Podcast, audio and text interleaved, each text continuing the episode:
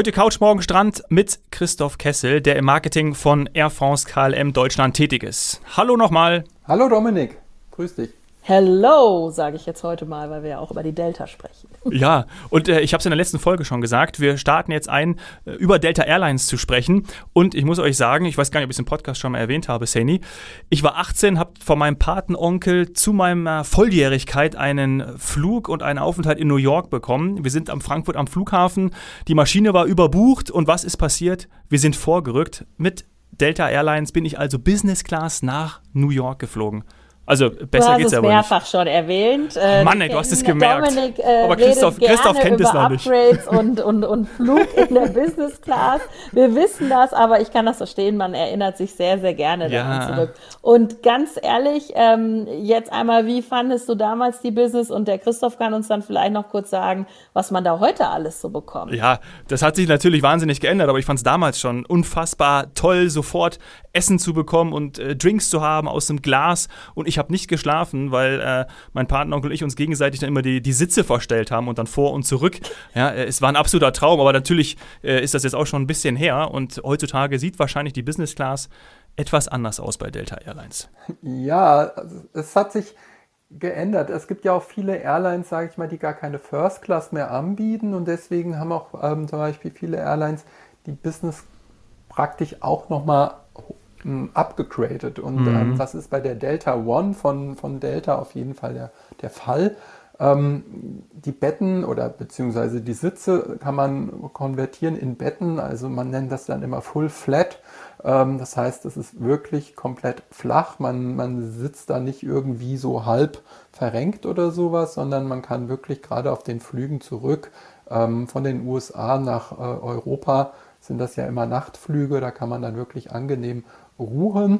Und was natürlich auch toll ist, dass man eigentlich von den, ähm, von den Flatbeds oder den, den äh, Sitzen in Delta One auch direkten Zugang zum ähm, Gang hat, weil das ist natürlich gerade auch auf den Nachtflügen ein bisschen nervig, wenn, sage ich mal, nebendran noch jemand schläft und man, ja. man so drüber steigen muss oder so.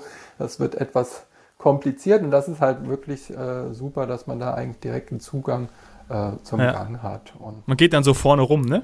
Schon ein Video gesehen. Ja, genau. Ja, das ist also so ziemlich so, mhm. easy. Ähm, ist natürlich, kostet natürlich ein bisschen mehr als das normale Economy Class Ticket. Aber auch in der Economy äh, Class von Delta ist es natürlich sehr, sehr angenehm zu fliegen. Ähm, was natürlich total toll ist, ist dieses Free Messaging, was die Delta auch seit Jahren schon hat. Das heißt, ähm, man kann auch da in Kontakt äh, über die Messenger-Dienste mit den Lieben zu Hause bleiben. Das ist immer noch manchmal ganz komisch, wenn Aha. ich dann irgendwie ein, ein, Message schreibe und die Leute sagen, hä, du bist doch gerade im Flugzeug, ja. Genau. Und das habe ich nicht gewusst, dass das funktioniert. Cool. Das, das geht und ja. ja. die Delta ist ja auch schon, ähm, wir hatten vorhin über die, die KLM gesprochen, älteste Fluggesellschaft der Welt. Die Delta fliegt auch schon seit über 40 Jahren zwischen äh, Frankfurt und Atlanta. Das Tolle ist ja auch wirklich, dass man mit der Delta direkt hier in Deutschland nonstop über den großen Teich kommt, das heißt äh, aktuell ab Frankfurt. Und nicht nur nach Atlanta, genau. ne, sondern das wissen ganz viele nicht, auch nach New York von Frankfurt Genau, von Frankfurt aus. nach mhm. New York. Nicht über Atlanta, sondern das geht direkt nach New York. Exakt. Und was halt total schön ist jetzt im Sommerflugplan, der praktisch mit der Sommerzeitumstellung anfängt, äh, führt die Delta auch wieder Flüge nach Detroit ein. Ähm, Detroit ist so diese Motor City, kennen vielleicht viele so als Autohauptstadt der USA. Ja. Ähm, für die Delta ist Detroit ähm, auch ein ganz, ganz wichtiges Drehkreuz, weil die Delta hat ähm, ja ein riesiges Nordamerika-Netz. Also man kann über die drei Drehkreuze New York, äh, was von Frankfurt aus angeflogen wird, Atlanta, was von Frankfurt und München angeflogen wird und Detroit über 200 Städte in den USA, Kanada und Mexiko erreichen. Ähm, ja, habe ich auch schon gemacht. Also Kalifornien finde ich ideal, liegt fast auf dem Weg, kann ich super über Atlanta machen. Also da fliege ich schon Richtung, sondern ich bin über den Teich gehüpft. Flug finde ich dann auch am Ende nicht ganz so lang und kann dann da umsteigen, was essen und so weiter, gehe zum nächsten Terminal und fliege nach Kalifornien. Ja, und, und das Umsteigen in Atlanta ist auch wirklich easy. Also ich habe es auch schon mehrmals gemacht. Ja. Ähm, und ähm, das Und das, obwohl es der größte Flughafen der Welt ist, oder? Ist exakt. So? Oder einer genau. der größten? Ja, ja also ich habe jetzt die Zahlen aktuell ähm, während der Pandemie nicht im Kopf, aber vor, äh, vor der Pandemie so, war ne? das wirklich ja. der, der, der größte Flughafen der Welt. Und es ist aber wirklich sehr, sehr einfach, weil man praktisch mit so einem äh, ja, automatisierten Zug von äh, Terminal zu Terminal fährt. Und vor allem fährt man da nicht, äh, sage ich mal, minutenlang oder eine Viertelstunde oder so, sondern es ist wirklich richtig gut angelegt, dass man da zwei, drei Minuten fährt und dann mhm. ist man schon Top. im nächsten ähm, Concourse, so nennen sie das. Ähm, und das ist wirklich mit dem Umsteigen easy. Und was ich auch wirklich festgestellt habe, ist, dass man in Atlanta auch nicht wirklich lange bei der Immigration ansteht. Also das war früher Ganz auch so ein wichtiger Punkt, ja, tatsächlich. Und das ist auch ähm, was ich gehört habe, ich war noch nie in Detroit, aber angeblich ist das in Detroit auch total einfach, weil es gibt, sage ich mal, andere Flughäfen in den USA, wo ich auch schon etwas länger gestanden habe. Oh ja. Ich auch. Ich auch. also tatsächlich, aber das äh, ist so ein bisschen in der liegt ja liegt ist dann auch wieder verständlich, wenn man sich das so überlegt. San Francisco zum Beispiel, da kommen Direktflüge sowohl von vom Westen als auch vom Osten an. Das heißt, da kommen Riesenmaschinen an, ähm, teilweise gleichzeitig von äh, Europa, aber auch von Asien. Und dann dauert's. Muss man einfach sagen. Das ist der Erstflughafen, also da ist man nicht irgendwie vorher über einen Hub gekommen, sondern nonstop dorthin für eben riesen äh, ich sag mal, Zieg äh, Riesenquellmärkte mit großen Maschinen und das kann dauern. Ja, habe ich auch schon erlebt. Ähm, zumindest vor der Pandemie. Und jetzt würde ich es mir hoffentlich bald mal anschauen, wie es jetzt ist. Aber ähm, ich glaube, du hast äh, einen Punkt eben getroffen, dass das mit den Hubs von der Delta, ähm, dafür ist man so nicht, dafür ist die Delta nicht bekannt, dass man dann dort wenn man äh, gelandet ist, ewig lange steht. Es geht auch gar nicht, weil in Hochzeiten, ich glaube, das darf man jetzt seit der Pandemie sowieso nicht mehr, hattet ihr einen äh, Turn, wie nennt man es mal, Turnaround, Turnover, ähm, also so ein Wechsel von der einen zur anderen Maschine mit 45 Minuten, weiß ich, war mal buchbar. Ja, das, das ist, glaube ich, jetzt ein bisschen angepasst worden, aber wie du es schon sagst, das ist halt wirklich das, ähm, dieses Hub-and-Spoke-System, das heißt dieses äh, Zubringersystem, wo dann in dem Drehkreuz verteilt wird praktisch, ähm, das funktioniert ja auch nur, wenn dann wirklich auch das mit der Einreise klappt. Sonst würden wir ja ständig irgendwelche Passagiere haben, die stehen bleiben und für die wir dann Hotelübernachtung ja. zahlen müssten oder sowas. Und das ist wirklich in Atlanta mittlerweile gut. Das ist, wird auch geregelt. Also ich habe hab das auch schon gesehen, da wird dann getrennt. Leute, die in Atlanta praktisch bleiben. Mhm. Die können in die eine äh, Queue und Leute, die umsteigen, äh, die gehen in die andere und da ist das dann auch so gesteuert, dass das dann auch funktioniert. Ja. Ich hatte, ich bin, ich bin ähm, vor der Pandemie bin ich aus Costa Rica mal gekommen mit der Delta und habe äh, gedacht, okay, ich bleibe noch eine Nacht in Atlanta und ich bin ausgestiegen, ich war in der Economy Class, also nicht ganz vorne in der Business Class und komme da abends an und da war überhaupt niemand. Ich bin in 30 Sekunden in die USA eingereist. Ja. What? Also, geht, also, geht also auch. Ja, cool. Es funktioniert auf jeden Fall und wie gesagt, also 10 Minuten, 15 Minuten habe ich angestanden, auch schon vor der Pandemie, aber nicht, ja. sage ich mal, eine Stunde. Mhm. Ja. Aber da sind wir auch schon bei den Reisevorbereitungen, ne? weil sowas könnte man ja dann auch mit berücksichtigen.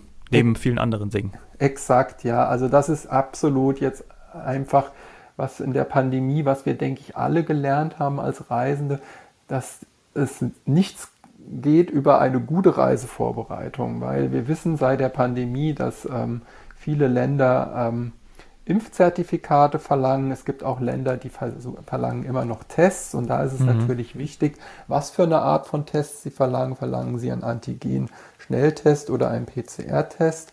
Das Gute ist, dass die Air France, die KLM und auch die Delta, die haben jeweils Datenbanken, in denen man das überprüfen mhm. kann und ich sage immer, ich würde es immer noch mal eine Woche vorher ähm, mindestens überprüfen, weil sich diese Sachen ständig ändern oder nicht unbedingt ständig, aber sie ändern sich äh, teilweise. Ja. Und deswegen ähm, sollte man auf jeden Fall mal eine Woche vorher reinschauen.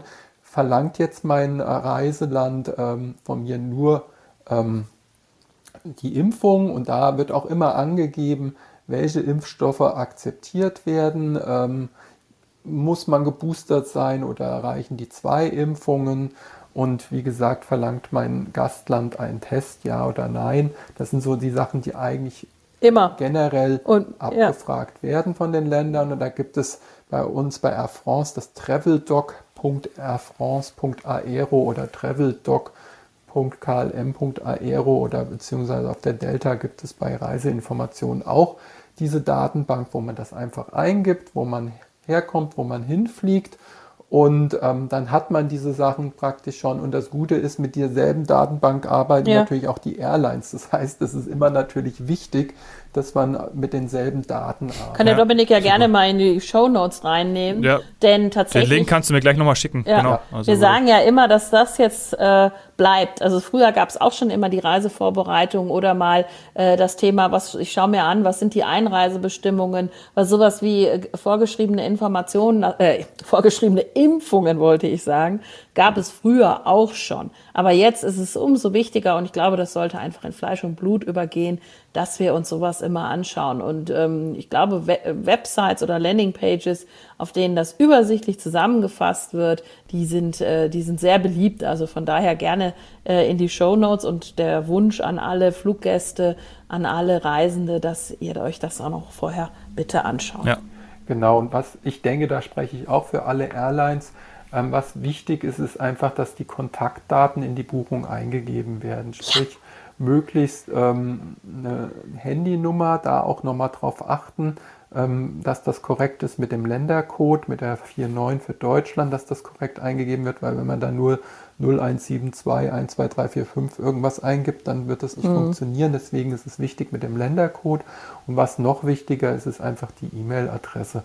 Ähm, es gibt in, in, der EU eine Datenschutzgrundverordnung. Das heißt, ja. wir dürfen als Fluggesellschaft diese E-Mail-Adresse nur nutzen um die Reisenden praktisch zu warnen bzw. zu informieren. Das geht manchmal auch um triviale Geschichten, wenn sich das Gate geändert hat ja. oder um einfach auch die. Das kann aber essentiell sein. Richtig. Ich habe schon mal einen Flug verpasst, weil ich mir genau das nicht angeguckt habe. Und ähm, dass du sagst trivial und der eine oder andere findet das vielleicht komisch, dass er dann diese Information bekommt. Aber wenn er am falschen Gate steht, eigenverschuldet, äh, kann ihn das äh, ein bisschen Geld kosten ne, mit einem neuen Ticket. Ja. Genau, also was ich auch immer empfehle, ist einfach für den Flug die Apps der Airline herunterzuladen, weil so kriegt man dann auch eine Push-Mitteilung, gerade mit dem Gate zum Beispiel. Oder man kriegt die Aufforderung, dass jetzt eingestiegen wird.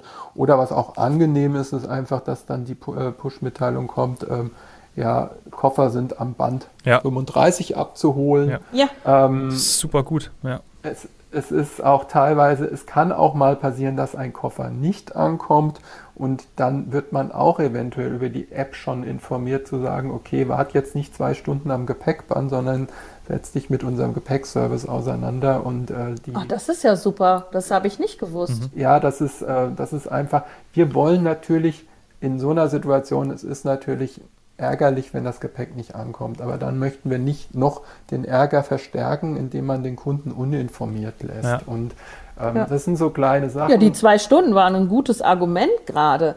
Also ähm, bevor ich da zwei Stunden stehe, nehme ich lieber die App in Kauf. Ich muss zugeben, ich bin ein App.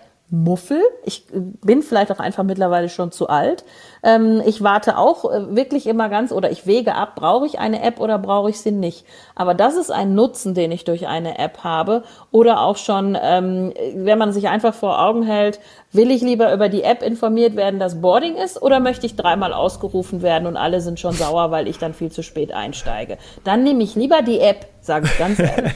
ja, und ähm, was, was ich auch mit der App einfach super finde, ähm, Kollege von mir, der ist nach Peru geflogen mit der, mit der KLM nach Lima und äh, der Abflug war, glaube ich, montags.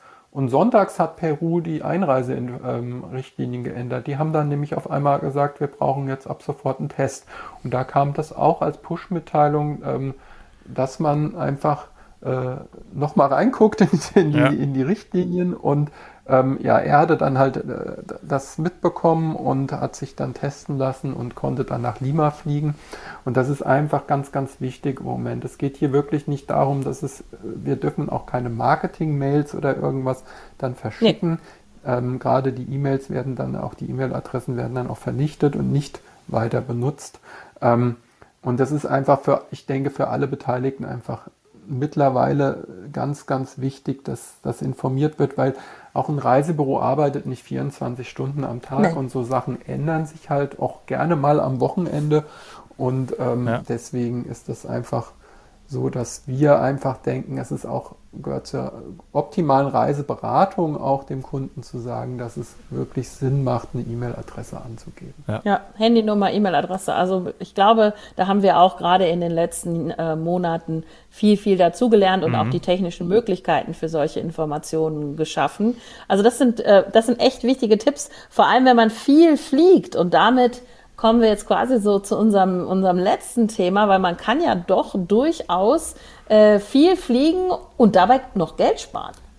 Ja, das, das ist auf jeden Fall bei Air France und KLM ähm, bei dem Vielfliegerprogramm Flying Blue auf jeden Fall möglich, weil wir uns halt überlegt haben, ja, wie kann man eigentlich so ein Programm attraktiver gestalten, weil Klar, natürlich die klassischen Vielfliegerprogramme, da ging es ja. immer darum, Meilen zu sammeln und dann eventuell einen Freiflug dafür zu bekommen. Aber manche Menschen möchten ja auch gar nicht mehr so viel fliegen. Ähm, Stichwort äh, Klimaproblematik. und da haben wir gesagt, wir, wir möchten trotzdem irgendwie unsere Kunden ja, die Loyalität bedanken, uns mit bei der Loyalität der Kunden bedanken und haben gesagt, okay, wir machen das so, Wer sich zu dem Flying Blue Programm anmeldet, ähm, der soll einfach schon die Möglichkeit haben, zum Beispiel bei den Vorzugssitzplätzen 10% zu sparen. Vorzugssitzplätze sind so diese klassischen äh, Sitzplätze, mhm. zum Beispiel am Notausgang oder, äh, oder vorne, vorne ne? genau. genau. Oder es ist auch ja so, dass wir mittlerweile äh, Tarife mit und ohne Gepäck anbieten, weil es gibt ja Menschen, die nur mit Handgepäck fliegen. Das ist übrigens bei Air France und KLM äh, relativ einfach möglich, weil wir sehr großzügige Handgepäckregeln mit 12 Kilo haben. Und 12 Kilo, da passt schon was rein. Aber wenn man zum Beispiel einen Tarif hat ohne Gepäck, nach New York fliegt und dann shoppen geht, dann denkt man, okay, vielleicht brauche ich dann doch ein Gepäckstück auf dem Rückflug. Ja. Und dann kriegt man zum Beispiel als Flying Blue Mitglied im Basislevel bis zu 10 Euro auch wieder Rabatt. Oh ja. Und das Wichtige einfach auch für die, für die Buchenden, auch für die buchenden Reisebüros, wichtig ist, dass die Vielfliegernummer in die Reservierung eingegeben wird und danach ja. erst letztendlich dann der Preis für diesen Vorzugssitzplatz oder auch für das Gepäck quotiert wird, weil dann, wenn diese Nummer drin ist, dann ist das in der Datenbank, dann steht da, okay, der Herr Mustermann ist äh, Basislevel, der kriegt jetzt praktisch die 10%. Ähm, Rabatt oder die 10 Euro für das Gepäckstück und dann denke ich, äh, ja, dann macht das, glaube ich, auch schon Sinn, sich für dieses Programm anzumelden, weil, wie gesagt, das ist einfach auch eine, eine Sache, die nicht selbstverständlich ist, dass man sich heute noch zu solchen Vielfliegerprogrammen anmeldet und deswegen haben wir gesagt, okay, vielleicht wird es dadurch ja. ein Tick attraktiver. Ja, und es geht nicht um das reine Meilen sammeln oder Hamstern von Meilen überall, sondern es geht darum, dass man wirklich äh, innerhalb äh, seines, ich sag mal, seines Flugplans oder seines persönlichen Flugplans immer wieder bei gewissen Dingen äh, um, um auf so Rabatte freuen kann oder so. Also das finde ich gut, hast du, hast du gut erklärt, ähm, dass es nach wie vor Vorteile hat, so etwas zu machen. Ähm, ich würde sagen, ähm, wenn der Dominik jetzt nichts dagegen hat, dass wir ähm, zum Abschluss äh, noch einmal darauf eingehen, was ja gerade im Moment äh, auch in den Medien, in unserem Alltagsleben eine Riesenrolle spielt. Und zwar nicht nur, das muss man sagen, äh, oder muss man leider sagen, aufgrund von Nachhaltigkeit, sondern aufgrund der aktuellen Entwicklungen, dass man sich über die Art von Kerosin Gedanken macht und da Lösungen findet. Und ähm, da habe ich in der, in der Vorbereitung gesehen, dass ihr investiert in nachhaltiges ich sag mal, Kerosin oder nachhaltigen Treibstoff. Das war ja auch schon ein Riesenthema auf dem Nachhaltigkeitsforum, auf dem ich äh, in Portugal war. Deswegen bin ich extrem neugierig, was du mir dazu erklären kannst. Denn damals habe ich tatsächlich gar nicht verstanden, wie so ein nachhaltiges Kerosin aussehen kann, wenn es nicht synthetisch ist. Also synthetisch habe ich schon mal verstanden, so einigermaßen. Aber ihr habt da noch was anderes in petto.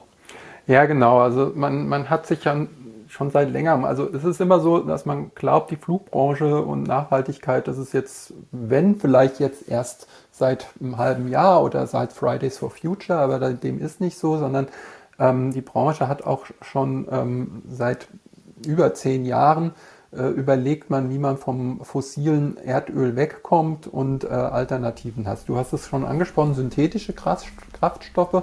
Ähm, es gibt aber auch noch die Möglichkeit, zum Beispiel auch ähm, dieses Sustainable Aviation Fuel aus ähm, Abfällen herzustellen. Und das ah. ist natürlich ganz, ganz wichtig, dass man nicht irgendwo Regenwald abholzt, dann ein Maisfeld ja. hinstellt und das, den Mais als äh, nachhaltiges Kerosin nutzt. Das wäre natürlich Quatsch. Ja, weil das was sich jetzt übrigens total verrückt anhört, aber auch die Idee hat es natürlich äh, schon gegeben. Es gibt ja irgendwie nichts, was es nicht gibt, aber das ist nicht nachhaltig. Aber aus Abfällen, das hat sich äh, mir natürlich direkt erschlossen. Erzähl mal, ähm, wo ihr da so steht, also wenn ihr sagt, ihr investiert darin. Genau, also es gibt mittlerweile ähm, erstes äh, nachhaltiges äh, Flugbenzin oder Kerosin aus Altspeiseöl, Stroh und Holzresten.